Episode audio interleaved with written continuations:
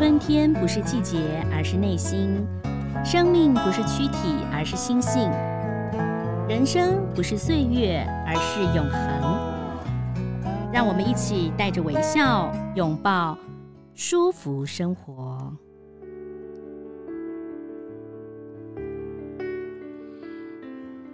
嗨，各位朋友，大家好，我是赵婷，欢迎收听《舒服生活》。呃，我们节目一开始呢，要提醒所有的朋友，二零二二年国际蔬食文化节在五月六号到五月九号在台北世贸啊展开，这是由人间福报呢所主办的，欢迎大家可以一起去嗯、看看，然后里头有好多好多精彩的内容，待会儿会在节目当中跟大家来聊一聊。今天呢，这个我们很高兴呢，为大家邀请到一位。他其实跟呃佛光山缘分很深，我都是因为透过访问才了解的。很高兴呢，为大家邀请到最近又出了一本新书，叫做《傻瓜一直在路上》的曲全力曲导演。导演你好，是主持人好，各位听众大家好，我是曲全力。哎，其实我认识导演呢，也是缘分，对不对？我们两个各自跟佛光山都有一些些的缘分，但我跟你的缘分是因为呃，美丽台湾三 D 美丽台湾的记者会，对，我担任主持，担任主持人，我就觉得说哇。这个导演啊，真的是超厉害的哦！为什么这么说呢？因为呢，导演的丰功伟业太多了啊，得了很多奖。同时，你也跟李安一起，就是那个奖，好像李安导演跟曲导演也一起得到同台获奖。对，二零一三年的时候有一个世界三 D 大奖，嗯，然后我们在好莱坞同台获奖，那是我人生中。最巅峰、最开心、最荣耀的一刻，现在也很巅峰、很荣耀啊。那其实我知道您跟佛光山结缘很深，刚刚我们聊说大概有二十几年的时间，呃，超过二十三年了。嗯嗯，一开始其实我是帮呃香海文化嗯拍了当时呃佛光山的歌手是孟庭苇，有唱《阿弥陀佛》这首歌，嗯、然后我才开始。慢慢的接触到佛光山，完了之后呢，我就呃拍了星云大师的祈愿文，那再来就是呃正式的拍星云大师在两千年的一个纪录片，然后跟佛光山的介绍。那接下来大家可以看到佛陀纪念馆呃里面的呃佛陀的一生的三 D 的动画的那个影片，还有呃频率点灯。那接下来师傅三 D 的一笔字。一笔字，呃，包含最近师傅前前前两年的三 D 的病后字，嗯，那个都是由我拍的，都是三 D 的，对不对？对，只有病后字不是，嗯，哇，所以应该我们位置互换，今天就是 由曲全力曲导演跟大家来分享啊，所以这个缘分很深。像我也是因为媒体的关系，早期呢，当时就到台北道场这个地方。那个时候大师也常常来，他会招待媒体。他那时候也跟我说：“哎，我觉得我们缘分很深呐、啊。”然后，呃，后来我就念了佛光的艺术研究所，嗯、我就发现说，其实这个有时候缘因缘哈，就是很早就有注定了。没错，呃，其实我我确实认为因缘它其实是其实已经就在你的人生中，其实它就已经注定了。我其实跟佛光山在两千年的时候拍师傅的时候，虽然这个缘很深，但是并没有完全的发酵，反而是到了我两千零二年，我遇上我人生中的一个最大的一个一个一个责难。责难，对，那个责难其实是有两个大的医院都宣判了我只剩下六个月的生命。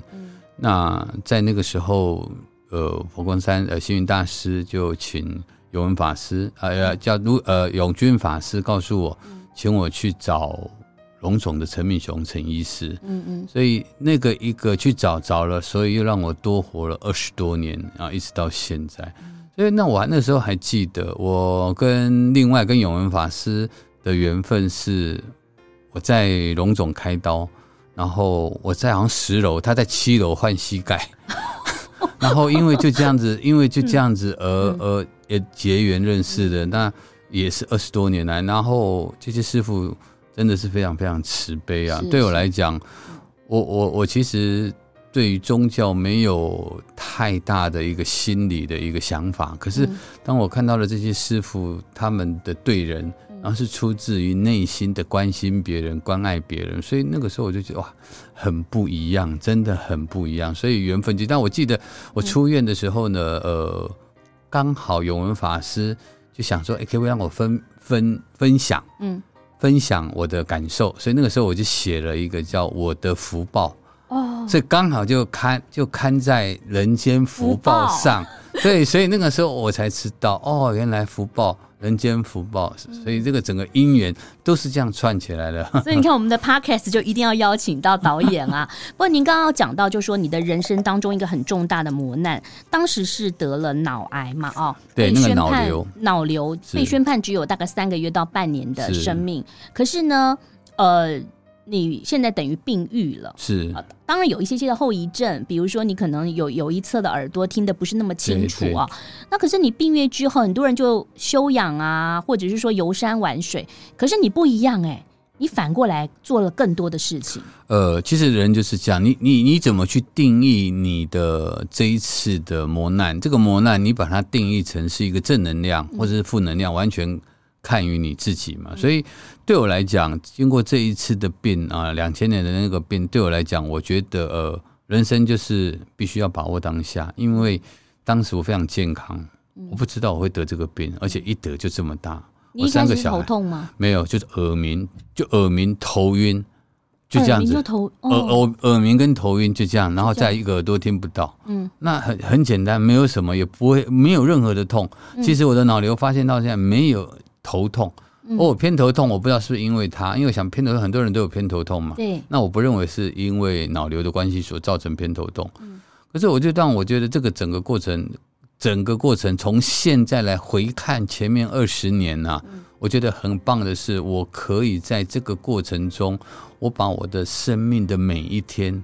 都是当成最后一天，所以我做事情我才会战战兢兢。我觉得我不应该要浪费我人生的每一天，所以我不见我不是说去玩去干嘛是不好的，可是我觉得我应该要做一些我自己想做的事，然后我觉得对的事情，想继续的往下做。是，所以呢，这个你有了美丽台湾三 D 行动电影院哦，是。那这个行动电影院呢，其实就是一台。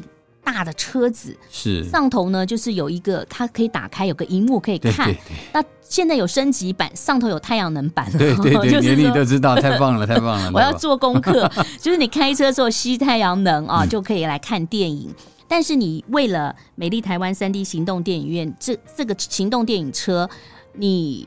卖了好多间房子，完成梦想。是，嗯，呃，应应该是这个是被媒体整个简化了，应该是说整个呃从拍摄三 D，然后开始研究三 D，到那台电影车整个过程，因为那个过程有点长，嗯，所以在那个过程中，呃，可能因为早期我又不抽烟不喝酒，然后我的生活都很正常。那以前就有投资房地产嘛，因为以前就是这边缴五千，那边缴五千买预售屋，嗯，哎，那慢慢刚好时间到了，然后哎，可能就缘分也到，就把房子卖了来投资，投资我自己拍片，因为呃，我拍三 D，我不是为了商业而去拍，所以很多事情变成你自己要先去做。你看啊，我在二零零九年开始拍三 D 的时候。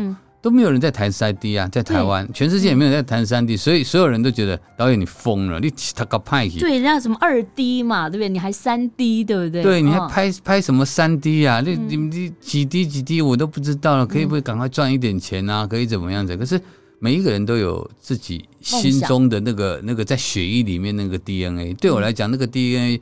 的想法就是，我应该在影像上面做一些不一样的事，所以这个就是每一个人的人格的特质。嗯，所以我也我就去做了这样事啊。可是我从二零零八二零零八年底开始接触三 D 到现在，我没有后悔，嗯，我也没有后悔。很多那我房子这样一间一间一间的卖，我自己觉得很好，是因为我理财有道，我投资有道，所以我可以这样去做。我不是。呃，父母留下来了，我把它败掉了。我反而是因为这样子，把它变成是一个周转爱的一个概念。嗯、是是我把 A 房产变成影片，然后这三 D 影片呢，到偏乡，到各个小校，甚至给更多人可以看到，他们了解台湾，更了解呃一些很棒的一些生命故事。我觉得这是值得的。其实我看你的书。长就是翻了几页都会那个热泪盈眶，然后忍住，然后继续看，因为你里头讲到了好多的内容，比如说你三 D 电影院，你上山下海，你到山上，呃有一些偏乡的孩子，他可能在小学之前或国中之前，他其实没有看过海，他不知道台湾海洋这么美。透过了这个三 D 行动电影院，他可以知道。那有些人住在海边的孩子，他不知道台湾的高山这么的辽阔哦，那也是可以透过呃这样的一个电影院。甚至导演上次你好像跟我们分享过，有一对老夫妻，对对，也是这样手牵着手看电影，哎，很开心呢、啊。因为为什么？我我自己其实，因为当我们自己没有踏到。所谓的偏远的学校的小校的时候，嗯，你完全没有办法站在他们的立场跟你分享什么事。嗯，可是当我过去了，我知道他们的需求，他们是什么，因为他们每天就生存很单纯的生存在那个地方。嗯，他哪有太多的东西？在从呃网络还没有那么盛行的时代，对，对不对？嗯嗯，那可能没有办法。我记得在新竹的一个立法委员哈，嗯，他是时代力量的立立委，很有趣。然后呢，因为我去新竹播放，然后他就来，他就来看。他看了以后，他看到孩子很开心，很开心。然后那天我们放的也是海洋的影片，然后他就跑来跟我讲，他说：“导演，我跟你分享，我也不怕你笑，我就是一个书呆子，我就一直读书。导演，我在大学之前，我不知道海底下是五颜六色的。哇，他很诚实的告诉我，很诚实，所以他觉得。”你现在给孩子看的这个东西非常非常非常的重要，嗯，因为我觉得应该是有打动呃立伟，立伟才会跟我反馈这样的，而且他他也不会怕你笑嘛，嗯，可是他当下他确实尽了他的用，就是非常用功就去读书，可是。所有的大自然东西，它可能没有，它只有在 enjoy 在书课本里面。所以我觉得这个东西好不好？我觉得很好。所以我会在山上播海边的东西让孩子看，我会在海边播山上的东西，也让孩子共同来去分享。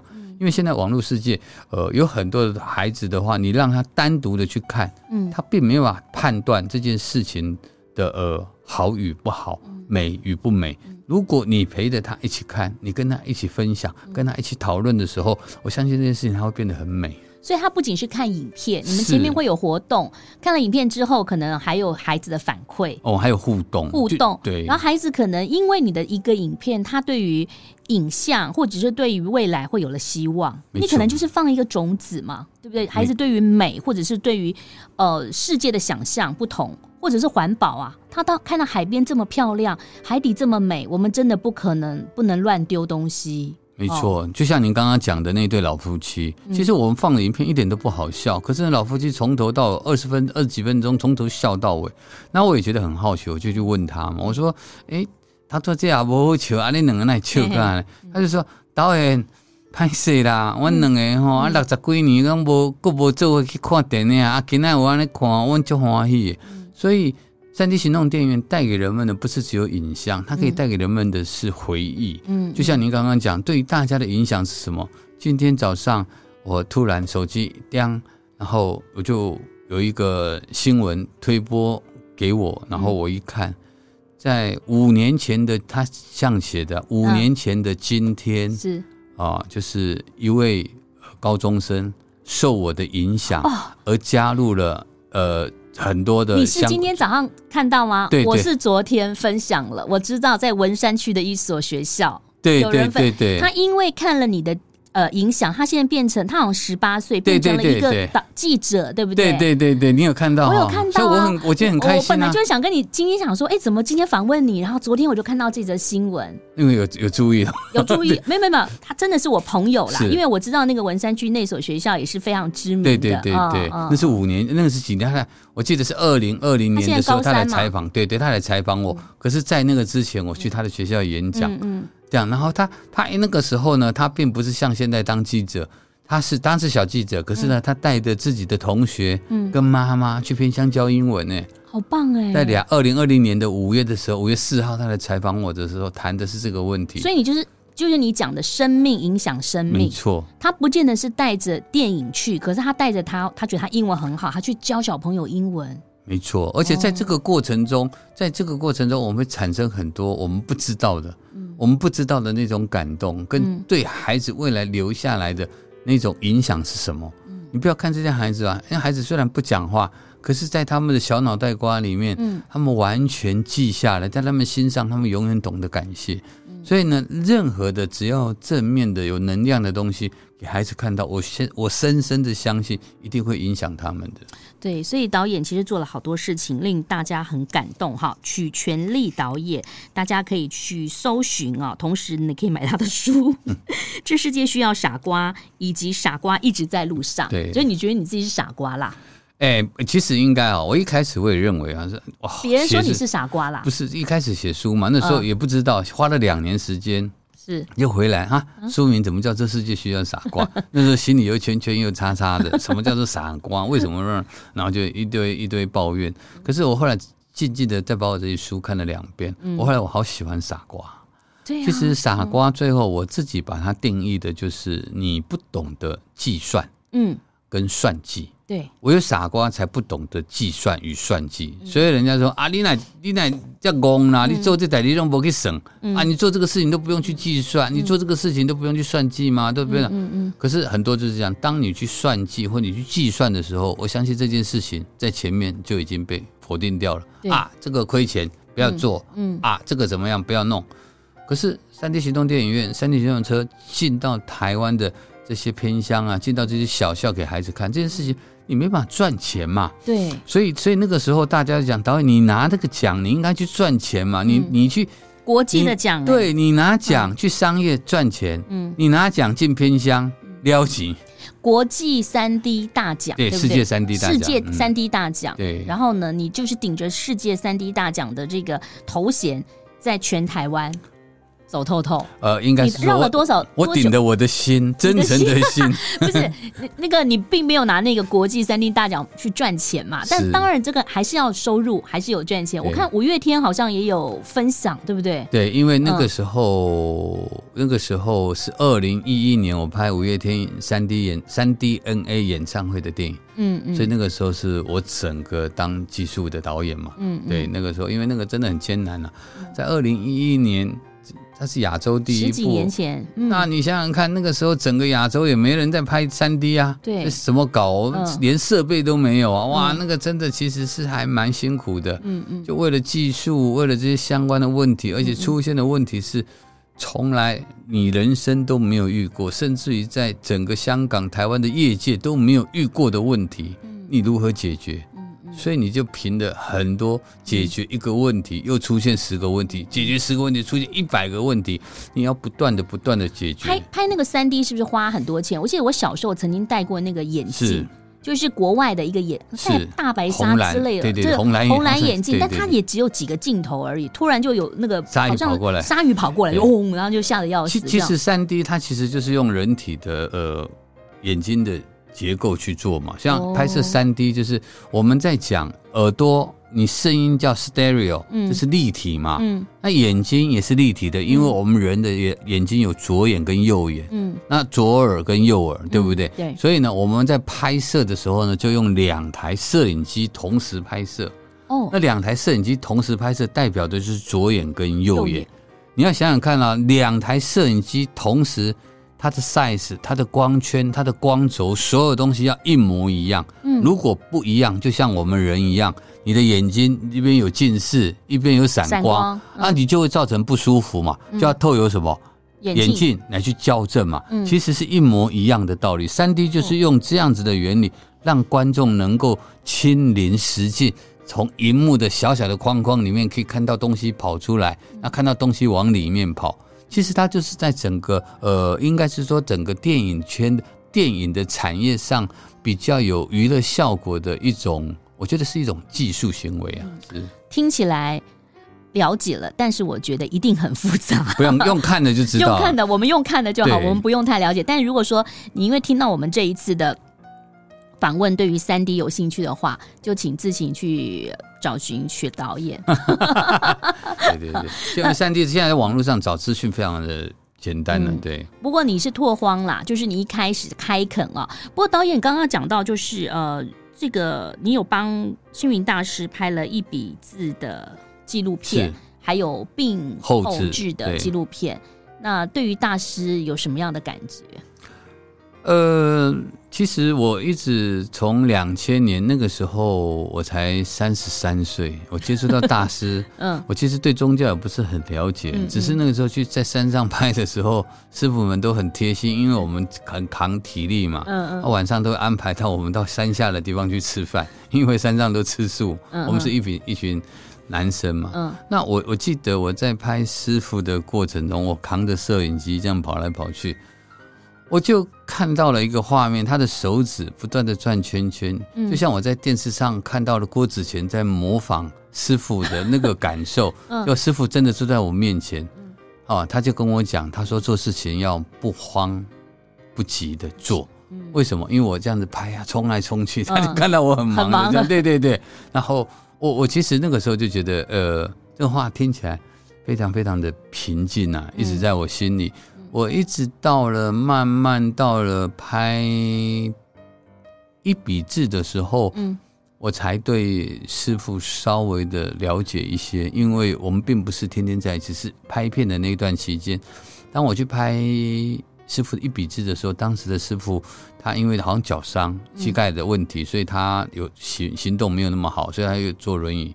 那其实我我知道，我在拍的时候，师傅真的非常非常的可爱，他就很努力很努力的写，因为我就说师傅你继续写，我们就继续拍，因为。写一个字，我要拍很多的角度哦。因为三 D 的话，可能我们会有一个 crane 跑到师傅的疗房，嗯、哇，那个架进去，那个从来没有人这样子拍啊。嗯、那很多人旁边的侍者跟师傅很怕我的机器掉下来砸到了上面拍，因为必须从上，因为三 D 的机器又很大嘛，哦、所以才会有一个那个效果。所以在一笔字的过程中，有一个师傅这样写，哇，那个效果看起来真的是很震撼了、啊，那个效果看起来真的很棒。然后再再拍。整个早上拍拍到了中午，然后呢，所有人都推着师傅嗯去休息。啊，那那天我我我感觉到师傅拍的非常非常的开心。嗯、然后呢，后来师傅就一个人自己又冲出来说 没有关系，可以继续再拍。结果大家都在休息嘛，嗯，然后又又把他推进去休息了。可是你就觉得那个感觉是是很棒的，因为呃，师傅总是想要把好的东西跟大家分享。确实，我觉得你看哦，一位。一位，我不要说他是大师了，就你就可以看到一位长者，长者，然后呢，他没有学过书法，他可以把书法写的这么棒，写的那么有力量。嗯、其实你在在看他在写的那个过程中，你可以看到他的眼神，嗯，然后那个时候我我一直以为他看得到，他事实上没有，他只有微微的一点点的缝可以看到，所以我就试着去去去做这样事，我会发现真的不简单。就像那一个里面他讲了一句话，请大家。不要看我的心，看我的字。哇，那句话讲出来以后，我就觉得，请大家不要看我的字，看我的心，是不是？请家大家不要看我的字，看我的字，然后就要看我的心。对对对、哦。其实，因为我有帮师傅呃山上主持过佛教圣歌传人间，当时访问过很多的这个朋友啊，我我就记得当时佛光山在呃就是筚路蓝缕在在在高雄在做的时候。师傅，你知道他口音有点重吗？对对，他跟那个就是呃，在帮他设计啊，帮他做土木的这个是本省人，他们两个人可以用自己的语言，然后可以可以看到现在的佛光山，所以我觉得他是有毅力的。我这个也有趣啊，讲到语言师傅的呢，我记得我们在拍我们在拍那个佛陀的一生呐，嗯，那很多小朋友小朋友都在前面这样拍啊。然后师傅就说：“嘎子嘎子飞起来啊！”我听不懂，然后旁边跟我讲：“啊，是鸽子鸽子。” 因为师傅讲“嘎子嘎子”，对，所以所以还是很有趣。他希望有一些鸽子可以这样飞起来的感觉。嗯，师傅真的就是很可爱。最后你看到师傅的时候，你就觉得这个人真的是超级超级超级的可爱。嗯，所以真的您跟佛光山的因缘也很深啊。因为其实我也受到师傅自己很大的影响。很多人就是说我我从师傅身上看到是。当很多人你不认识这个人的时候，你会对他指指点点、说三道四。嗯。可是当你实际看到这个人的时候，你会发现很多人都是以讹传讹，在说一些不好的事。可是当我看到师傅，我都觉得真的，我每次看到师傅，我都觉得啊，太感动。所以我前几天才在脸书上 po 了一个感谢佛光星云大师。我我觉得真的衷心感谢，有心感谢啊，真的真的。所以你看啊，您您在台湾是三 D 嘛？我记得我小时候。我就有看过大师，他当时在电视台，那时候就有老三台，那时候就做电视节目，所以他那个时候把佛教的一些呃经典啊，跟一个这个做成一个节目，其实也是很创举哎，是啊，在那个年代，跟您在做三 D，其实我觉得。呃，不同的年代当中都做相同的事。我记得在，我记得大概是在，好像也是在二零一二年的时候哦，嗯嗯、我拍了一段三 D，就在这栋大楼，就在这边。然后呃，佛光山开，都是都是一些元老大佬就在开会。嗯嗯，我就拿了很多三 D 眼镜给大家，所以你就看到很多师傅 戴着三 D 眼镜在开会，讨论要不要做这件事。那个时候还没有决定要做。可是过了几年之后，嗯嗯、呃，佛陀纪念馆才做了呃这个这个佛陀的一生这个影片，嗯、所以那个时候你就会想看到哇，很可爱。其实啊，我那个时候因为年少轻狂啊，嗯嗯、我第一次还没上山拍师傅的时候，我就很想拍一个画面。嗯，我那时候上去，结果我上去因为你不可以这样拍。什么？我就想拍师傅戴一个耳机，嗯，然后站在大雄宝殿前面。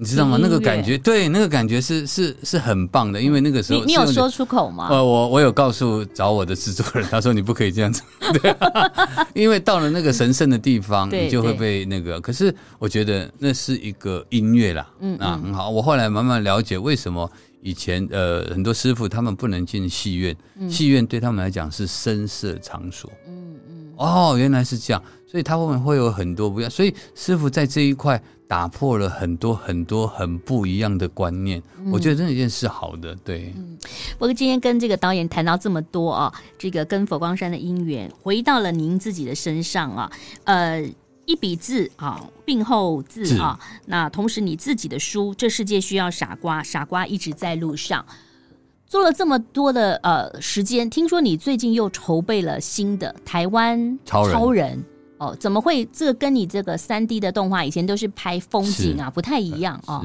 是嗯，怎么会想到要做台湾超人？呃、因为呃，我们美丽台湾三 D 行动电影车在整个学校这样子跑下来，跑了几圈啊？台湾？我们大概跑了大概有两百多圈了，两百五十圈有了。全台湾绕一圈绕了两两百五两百多圈了，这大概以公里数来算嘛，已经二十五万多公里。嗯、台湾一圈大概就一百一千一千公里左右嘛，嗯、等于算起来是这样。然后呢，我们每年平均都会面向大概六万个孩子，嗯，所以在这个过程中，我也不断的思考，我每年能够带给孩子的东西是什么。所以呢，在这个电影车的播放的过程中，我们每年都会去调整，嗯，每年都会去调整。所以呢，我们还是以主要的三 D 内容，我们拍的三 D 的东西呢，我们分了好几个四个面向的节目，嗯，介绍给孩子。一个就是台湾的景观，嗯，一个呢就是台湾的人文。就是我拍的台湾即将消失的白宫，让孩子看到以前的鸡毛掸子、以前的蓑衣，嗯，那以前的棉被这些东西是怎么做的？手工的，孩子可能都不知道。对对对，然后我们还是要让他看嘛，因为呃这些东西其实也是陪伴我们长大，那也是台湾的历史，要必须告诉他们。还有台湾的生态，嗯，哦，台湾的海洋，这些都是我们美丽台湾在播的。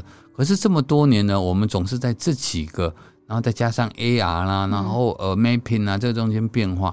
所以呢，我在两千年的时候，因为我去，就像我们刚刚前面讲了，我去了、嗯、呃一些地方看孩子，我会发现孩子以前很小，现在都长大。了，长大了，嗯，长大了，你知道吗？那长大的过程中，有的很好，就像刚刚回馈的，就是有有人参加了自己当记者，有人带着自己的父母到了偏乡，有人怎么样怎么样很好，但是也有一群孩子，呃，他因为住的地方很远，所以呢，他导致于他没有办法继续的。好好的求学，所以你会看到他身上很多的烟疤，嗯，还有刀疤，嗯，然后在手的指节中间呢，很丑的刺青。所以当你以前这样子绕，等他长大，有时候你也会去追踪，或者说你会去看。刚好那一次是一个机缘，当我们追踪到了以后，我们才发现原来这些孩子呢，他的梦想依然存在，嗯，但是因为你眼前的环境，嗯，造成了他没办法去做他的事情。是，所以那个时候我就想说，好，我想送给孩子八个字。叫改变自己，面对环境。嗯，所以当这八个字出来的时候，我很开心。我后来就八个字找了一个肌肉萎缩症的孩子来帮我们设计。嗯嗯嗯，也是渐冻人。顾名思义，大家都知道渐冻人。渐冻人。然后呢，大家就知道他躺在那边不能动，躺在那边手脚不能动，怎么帮我设计标准字？对，他用眼睛，他用眼睛去设计。你知道吗？在过程中我还推了他三次稿，所有人都觉得哎，你好残忍。对，他 他是渐冻人，然后。用眼睛设计，还推了他三次，对对，对，推了他三次稿。然后呢，所有人说你怎么这样子？可是我说我把他当成是我们正常人，正常人，对对。嗯、所以呢，当当时我就去看他的这个过程中，邀请他的过程中，我们就花了两个小时，就拍了一个影片，大概六分钟，很短的一个六分钟影片。嗯，我就把这个影片在学校播放给这些孩子看。你知道吗？当我给这些孩子看了以后，我得到那个回馈真的是吓人了。很多孩子会抱着我哭，会抱着跟我说：“导演，我要加油！导演，我要跟哥哥一样，我不要放弃。导演怎么样？导演怎么样？我要坚持。”校长也是跟我讲说：“我的孩子，我教了三四年教不会，为什么你一场电影三十分钟，孩子就可以教会了？”我说：“其实这个其实不是我，是因为孩子以前没有看过，我让孩子看。那个端玉在过程中，他帮我设计的过程中，我就问他，我说。”段誉，你告诉就是那位对对对对渐冻人，对，我就问他说：“你你有没有什么梦想跟导演叔叔说？”他说：“导演，我的梦想是自己吃饭，自己喝水，嗯，自己走路，嗯啊！”我当时一听，真的就很难过啊！这个怎么会成为是一个孩子的日常？那我们的日常会成为一个孩子的梦想？所以那个时候我就就就继续的问他，我说：“那呃。”你现在啊，你现在啊，有没有什么事情，呃，对放弃，嗯、你会想放弃？嗯、他说：“导演，我现在我被迫，嗯、我不该放弃的，我也都放弃。了。所以到现在呢，只要我能做的，我就不愿意放弃。嗯、因为这句话打动了无数的孩子。嗯、很多的孩子看完了端玉在设计，都说他躺在那边。”我的手脚是好的，为什么我不能做？也有孩子分享说，通常我们看到了很多需要被帮助的人，反而在帮助别人。我们是不是要让我们自己好好的思考？对，哇哦！所以呢，刚刚呢，这个导演讲到了这么多，让人真的是非常的感动哈。那所以，嗯，这就是用生命影响生命嘛。当孩子在看书的时候。或教科书的时候，他没有感受到，没错，没错。但是影像是不一样的，不一样。所以，所以不是说文字不好，只是说影像给你的感动是不一样的。因为是时代不同，对，是时代不同。现在是影像时代，现在是数位时代，嗯，传输东西很快，所以呢，我们的孩子每天看到的讯息太多了。嗯，试问主持人，现在有哪一个平台是可以 for 孩子可以看的？几乎我问了所有人，所有人都都没办法答出来这个问题。其实，在这两年当中，很多的爸爸妈妈很担心孩子，像我的孩子也是，他本来视力是一点二，但是因为疫情的关系，没办法，一定要视讯的上课。所以他的视力变弱了，变少了。那可是这是一个趋势，没办法，你怎么进都没有办法，因为你有时候上课或者作业，你就是要上网做。可是问题，我是觉得，呃，3C 这件事它不是用进的，嗯，是因为我们没有教会孩子正确的如何使用 3C。嗯，我觉得这件事情是很重要。嗯，台湾超人，其实我延续台湾超人，台湾超人就是我们希望透有这样的影像给孩子看。嗯。所以我们特有我们那台三 D 电影车，嗯，所以我们当时我也有一个也有一个议题，可是那个议题我发现它有点大，嗯，它就是手机成瘾症。我去三种，嗯，哦，那院长的邀请，三种医院去演讲，然后呢，跟很多主治医生在在谈一些问题。那个时候就医生完了之后，他就跟我说，他说，呃，我们现在新成立了一个叫做手机成瘾症的科。嗯啊，就是专门看这些小朋友手机成瘾啊，那要要怎么样的？他说导演，这个必须可能要让更多人知道。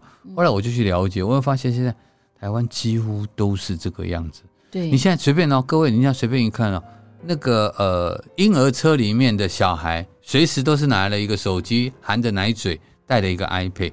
只要是年轻的父母亲在打拼，带着孩子在自己的工作场合，你看那些孩子。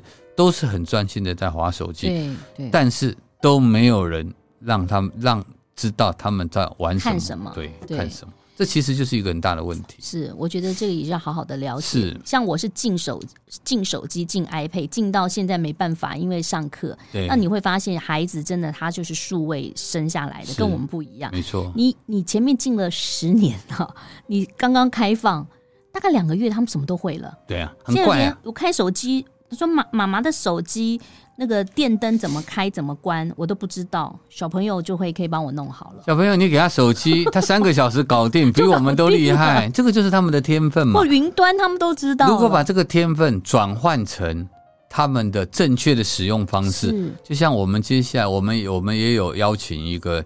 台湾超人，我们最近要拍的一个题一题目就是一个叶秉成叶教授。嗯嗯，其实我就很希望能够拍叶教授。为什么？叶教授说我们在采访他很客气，说我只会电脑了，我只会弄这些。可是我觉得我一听我就觉得很棒。为什么？因为他可以在电脑前面改变无数的人，给很多人的希望。那如果他来谈正确的使用三 C 电脑、手机、iPad。我觉得那个力量会更大，而且会给很多的家长不一样的看法，给很多的孩子啊了解我要怎么正确的使用。就是叶秉成教授其实也有帮一些偏乡的孩子做了很多事情，什么木工啊什么，然后无私塾啊，那也是很令人推崇。不过今天曲导演谈到了好多的一些内容，其实就是希望在用他自己美丽台湾三 D 行动电影啊，然后呢这些内容。告诉大家，其实也许你看了一个影片，你就会感动。那也许是因为一句话，你觉得你的人生其实没有什么好万谈的哈。别人呢，其实可能过得更辛苦，可是他们更努力的在生活。因为我也最近也在跟大家分享嘛，不要抱怨，真的是停止抱怨哈。当你做任何的事情的时候，你不断的抱怨，事情它其实是不会有进展的，除非你一定要好好的肯定。这件事情你才能继续走得下去，要不然你每天在抱怨里面，你看不到未来。嗯，谢谢导演今天接受我们的访问，谢谢。同时啊，刚刚还忘了跟大家说，导演真的是很特别，因为呢，嗯，他退，他有拿到了一个退休的这个劳保哦，劳保金。哦。那因为他拍摄的关系，有一位朋友好像身体不太好，你还把你的劳保金的某一个金额。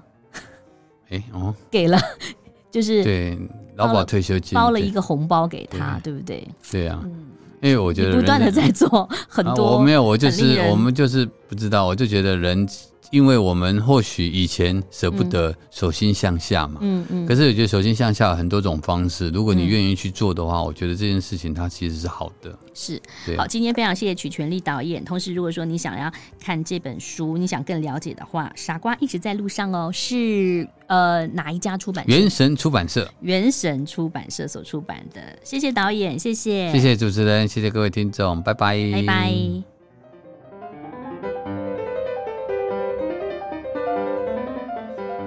节目最后呢，要提醒大家喽，二零二二年国际蔬食文化节，舒服生活五月六号到五月九号在台北世贸中心展览大楼啊，那希望大家一可以一起去参与啊，这是由人间福报呢所主办的。我们五月六号到五月九号有全日的浴佛活动，五月六号、五月九号也有全日的七世福千年佛像展，在五月八号。的早上十一点呢，有庆佛诞的浴佛法会啊，那同时也会邀请了明华园天字团带来的五路财神，欢迎大家一起来参与喽！我们下次再见，拜拜。